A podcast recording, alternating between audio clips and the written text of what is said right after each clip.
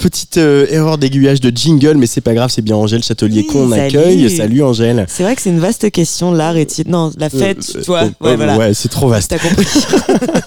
En tout cas, tu euh, commences ta revue de presse euh, mensuelle avec une chanson, une chanson sortie il y a très longtemps, qui est pourtant aujourd'hui en 2024 revenue en tête des écoutes. Et oui, cette chanson, c'est Fast Car de Tracy Chapman. So I remember when we were driving, driving in your car. Speed so fast, I felt like I was drunk.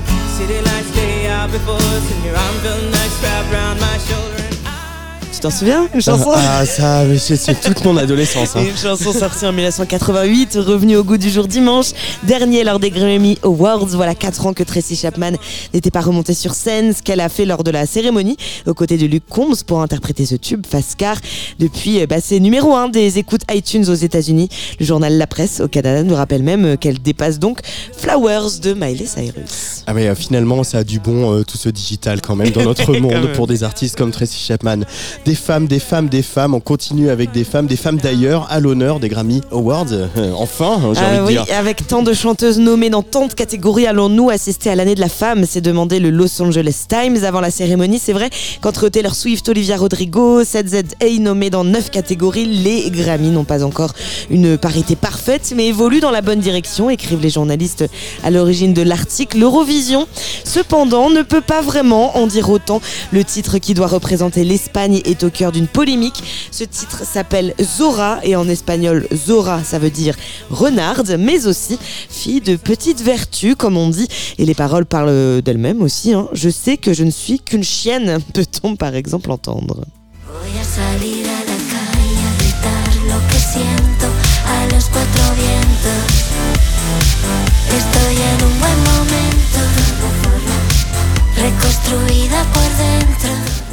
Alors d'habitude on continue à se parler sur la musique d'avant, mais là on va l'arrêter. Comment le groupe s'est justifié, Eh Angèle bien, ce titre est une manière de transformer ce mot en quelque chose de beau, a déclaré la chanteuse, qui aurait souvent été appelée, qui aurait pardon euh, souvent été appelée une chienne, un moyen de, de montrer que c'est bien de savoir ce que l'on veut. Voilà, vous vous en ferez votre propre avis. Autre info que tu as vue, Angèle, c'est cette euh, bataille entre Universal et TikTok. Ouais, c'est à lire notamment sur tsugi.fr. Fin juillet, Universal a mis fin à son contrat de licence avec TikTok. Sous-entendu, plus aucun des titres signés chez Universal pourront être utilisés sur la plateforme. La justification d'une telle décision, bah, c'est que TikTok essaye, selon eux, de créer un business basé sur la musique sans rémunérer convenablement les artistes. Bon, ça c'est pas nouveau, mais Universal a aussi demandé à la plateforme une protection des artistes contre l'avancée de l'intelligence artificielle, ce qu'a refusé TikTok. Résultat, hop là, la plateforme devient presque muette et n'est pas très très contente, prétextant que contrairement aux plateformes de streaming, bah, il est impossible de streamer une chanson dans son entièreté sur sa plateforme. Oui, enfin, c'est pas une raison. Et enfin, Angèle, tu nous emmènes du côté de Télérama qui a fait un portrait de Sage.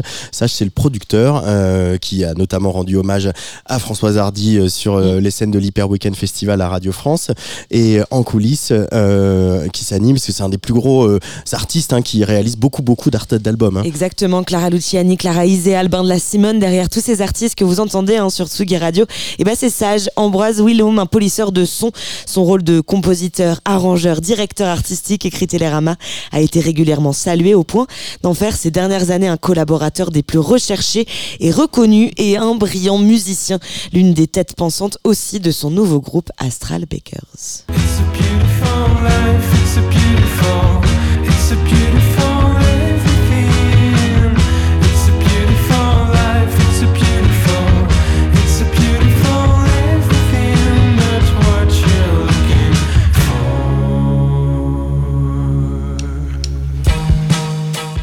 Merci beaucoup, Angèle. Châtelier. On se retrouve le mois prochain.